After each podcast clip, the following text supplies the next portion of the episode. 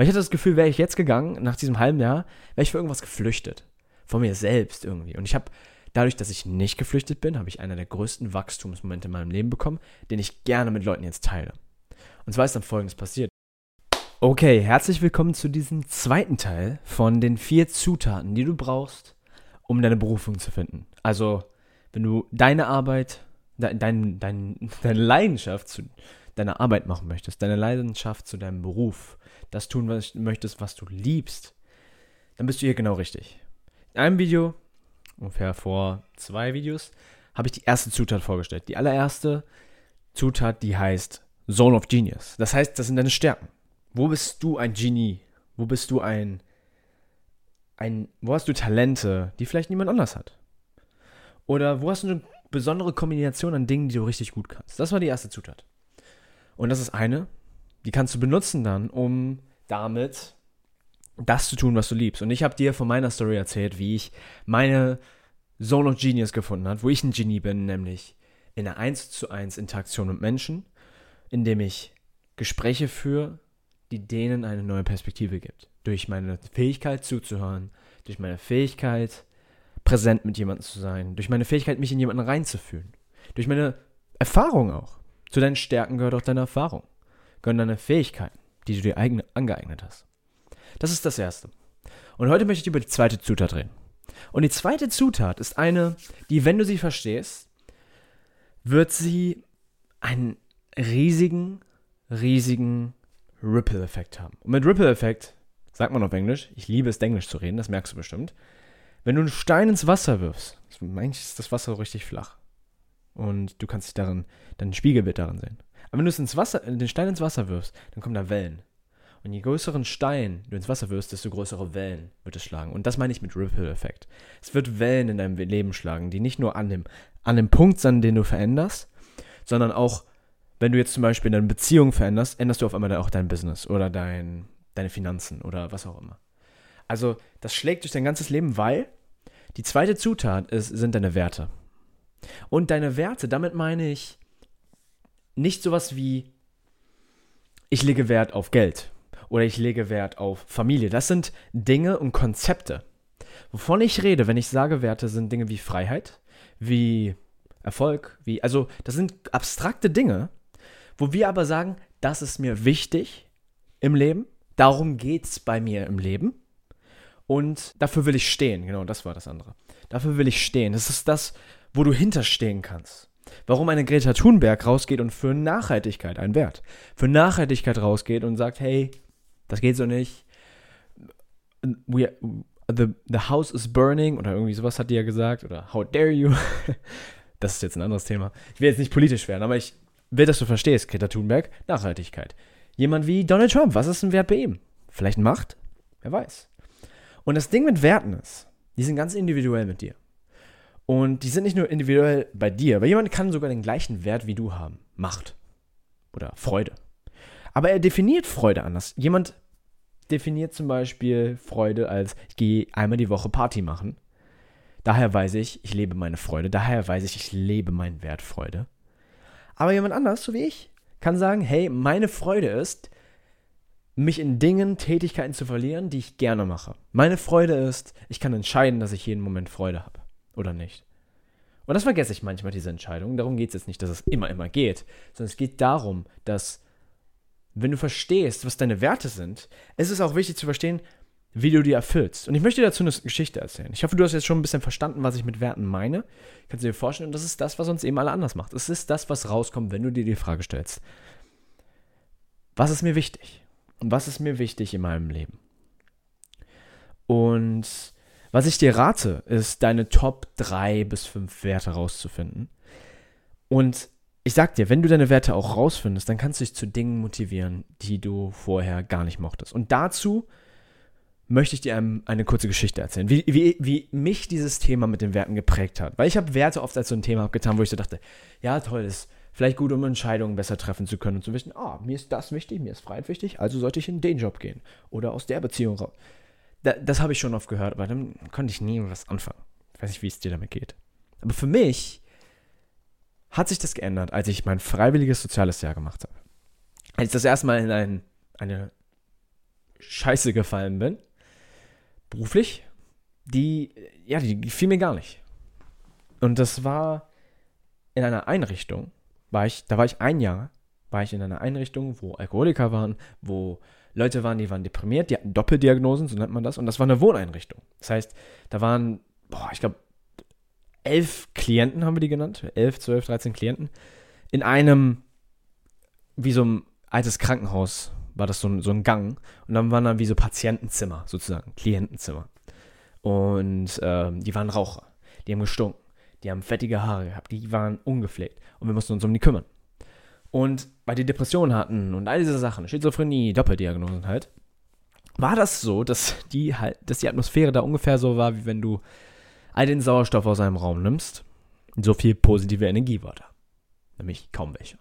Und weil noch Corona war, weil das 2021 war, 2020 bis 2021, weil es Corona war, war es nochmal äh, noch tiefer runter. Es ist noch von minus 10 Sauerstoff oder positive Energie im Raum war auf einmal minus 20 positive Energie im Raum. Also es war nicht so geil. Auch die Mitarbeiter.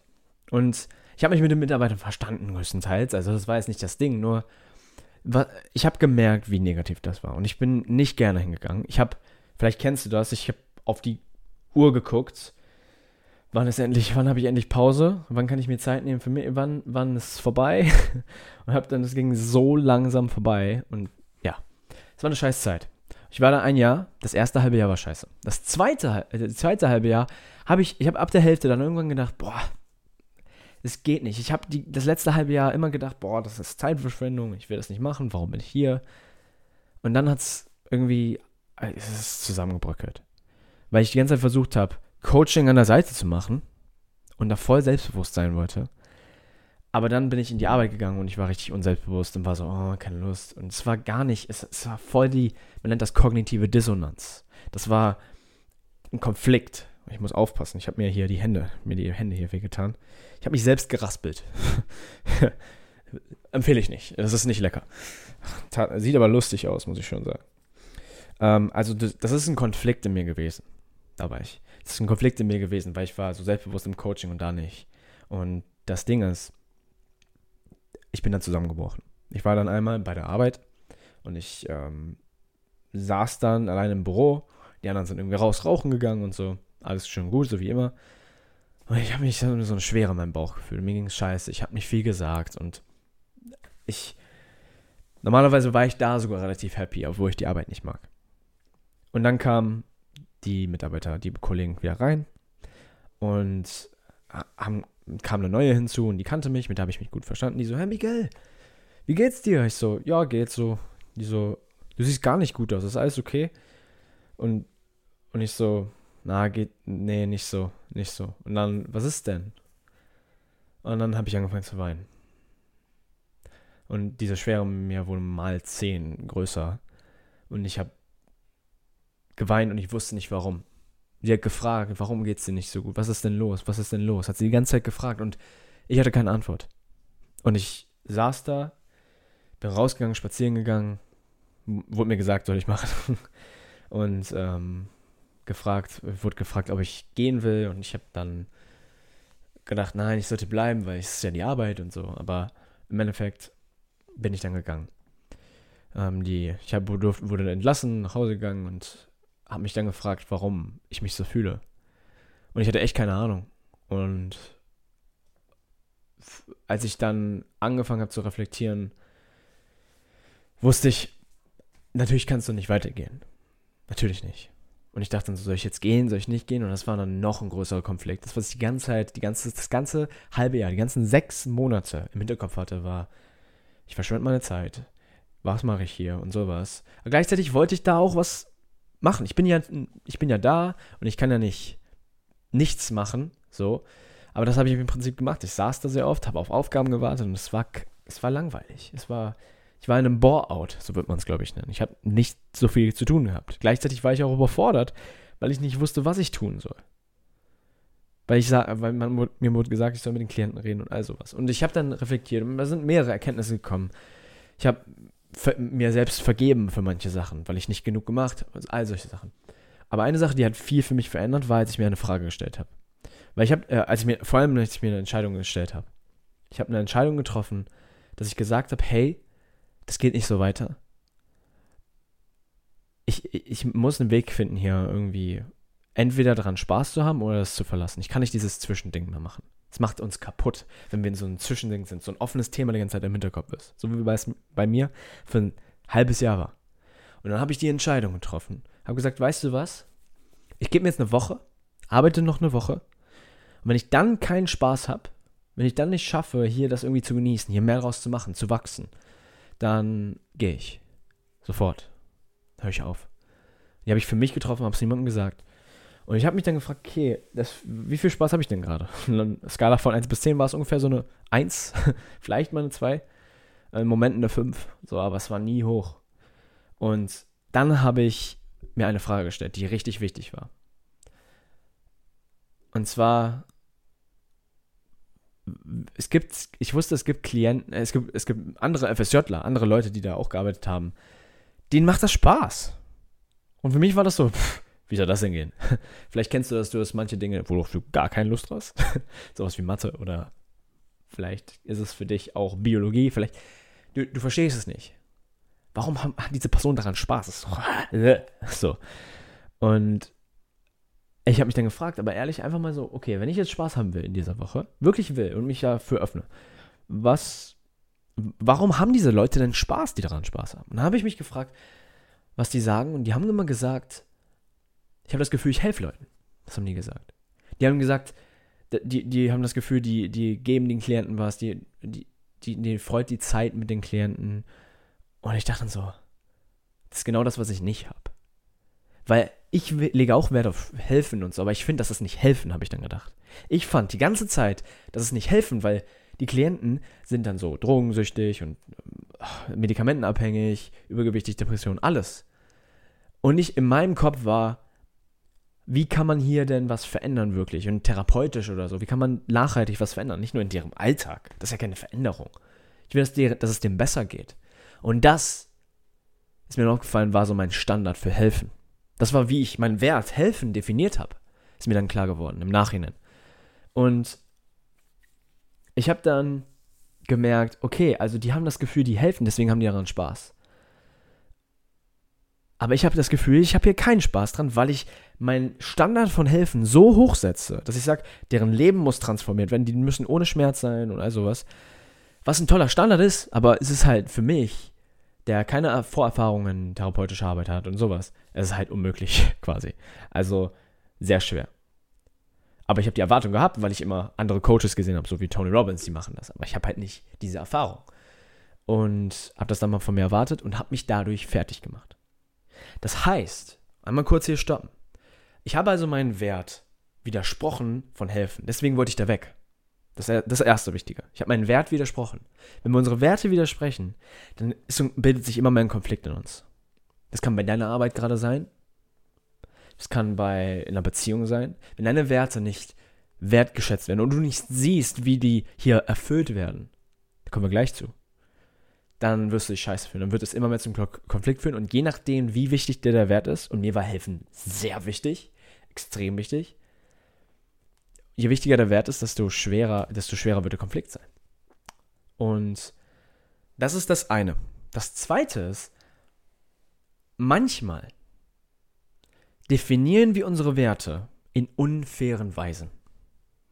Und wir denken, dass es die einzige Weise, wie der Wert erfüllt werden kann. So wie ich bei mir dachte, hey, ich dachte, ich dachte, hey, das geht nicht, ich muss äh, wirklich helfen, das nur, wenn man jemandem in der Tiefe hilft, wenn man jemandem das Leben verändert oder irgendwie sowas. Ich hatte diesen enorm hohen Standard, wodurch ich mir nicht erlaubt habe, zu sehen, wie ich meinen Wert hier erfüllen kann. Auch wenn es nicht in meinem Idealvorstellung war.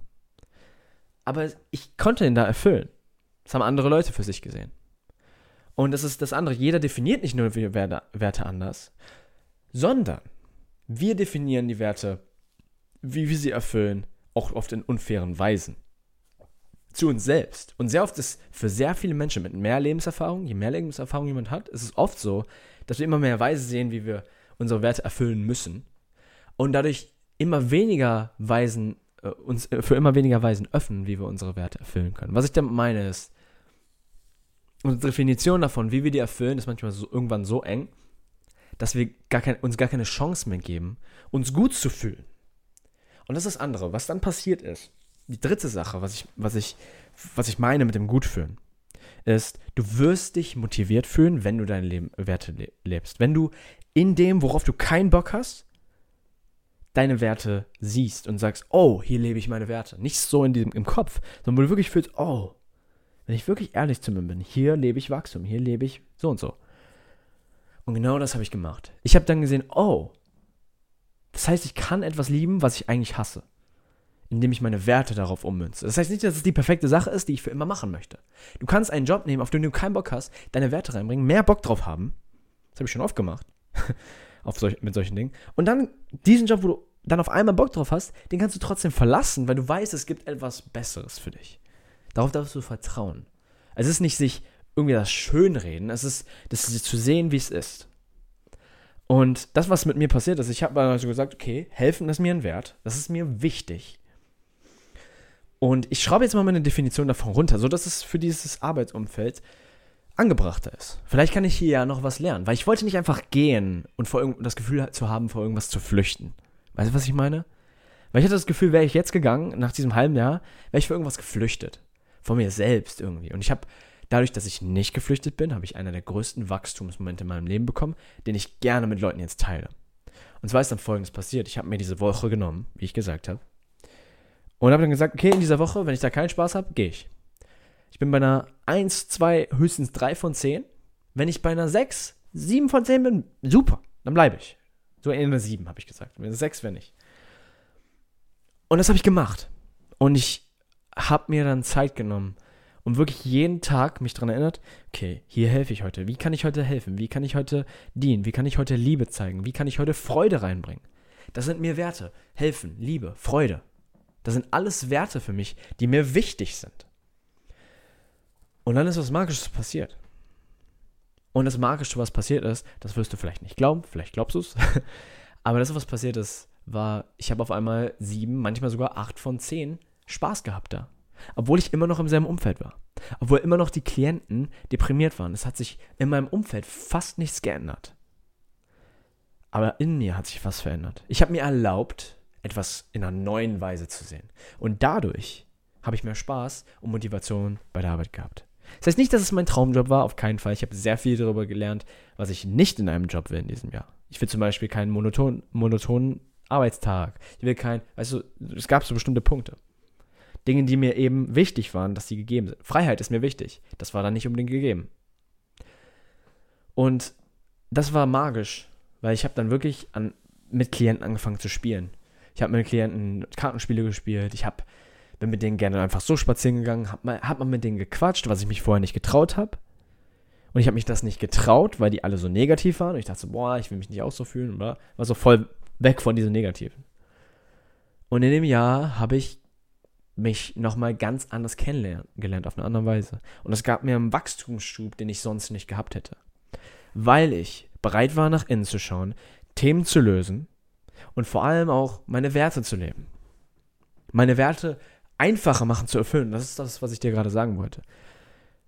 Sehr viele Menschen, und merkt ihr das, sehr viele Menschen machen es sich durch die Definition von ihren Werten unglaublich schwer, sich gut zu fühlen und es unglaublich leicht, sich schlecht zu fühlen. Verstehst du, was ich meine? Also sehr oft sagen wir, ja, also wenn ich, ich bin glücklich, wenn das und das und das und das und das und das und das und das und das, ah, und das passiert. Ah, nee, nee, noch das.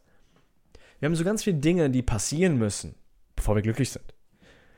Das ist nochmal ein anderes Thema für einen anderen Tag. Vielleicht sogar ein anderes Seminar oder ein anderes Coaching. Das ist ein Riesenthema. Aber was ich dir sagen will, ist, wir haben so viele Definitionen davon, sagen das, das und das, das. Total unbewusst, unschuldig. Das ist einfach passiert mit der Zeit. Aber wir können das ändern. Und auf der anderen Seite nicht nur mit glücklich, sondern wir haben so viele Sachen, wo wir uns unglücklich fühlen. Wir sagen, ah, ja, wenn ich das mache, hab ich, da habe ich keinen Bock drauf. Und das ist scheiße. Und ah, jetzt ist schon wieder das passiert. Ah, ich bin so ein schlecht. Wir haben so viele Dinge, wie wir uns schlecht fühlen. Und ich möchte dir dabei helfen, dass du dich leichter fühlst, dass du dich erleichtert fühlst in deinem Leben, weil du es darfst. Du darfst dir das erlauben es darf auch leicht sein. Es muss nicht alles diesen fucking hohen Standard haben, den wir uns manchmal setzen. Hab Geduld mit dir.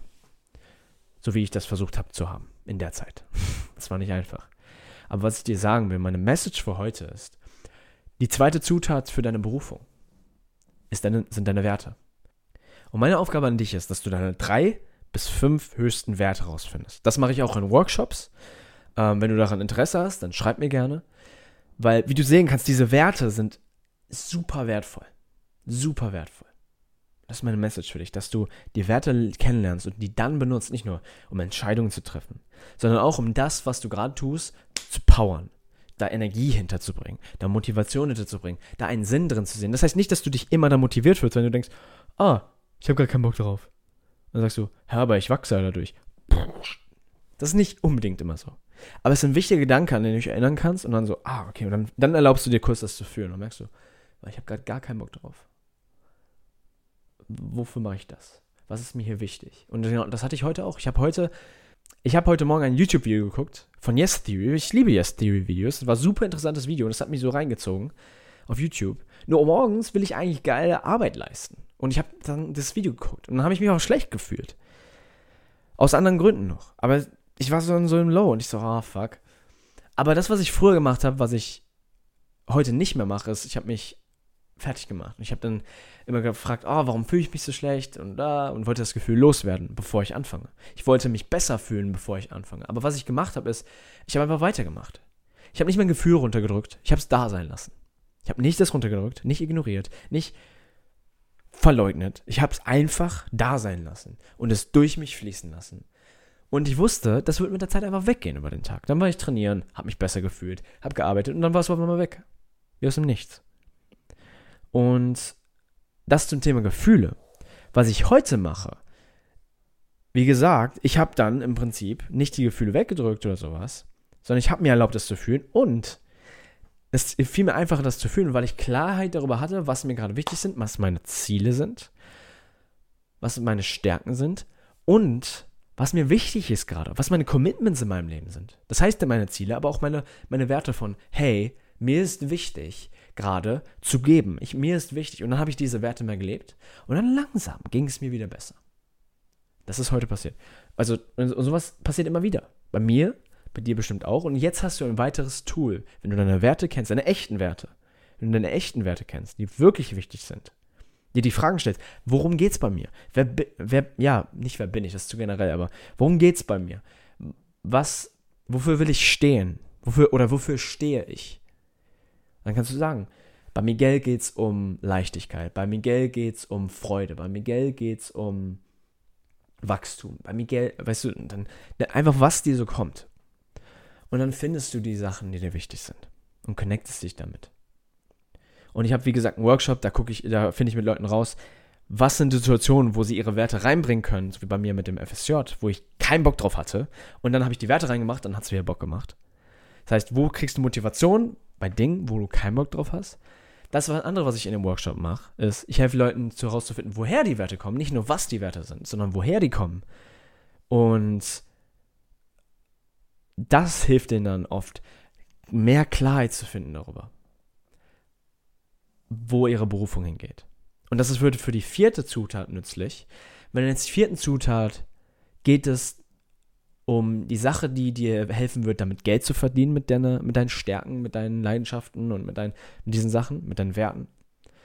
Und es geht auch darum, wie du, wie du die Stärken einfach generell nutzen kannst für dich. Wie kannst du das in der Welt nutzen, sodass du auch nicht nur eine tolle Leidenschaft hast, tolle Dinge, wo du gut, gut drin bist, worauf du Wert legst und so, sondern dass du etwas findest, womit du auch Geld verdienen kannst. Und das machen wir dann in der vierten Zutat.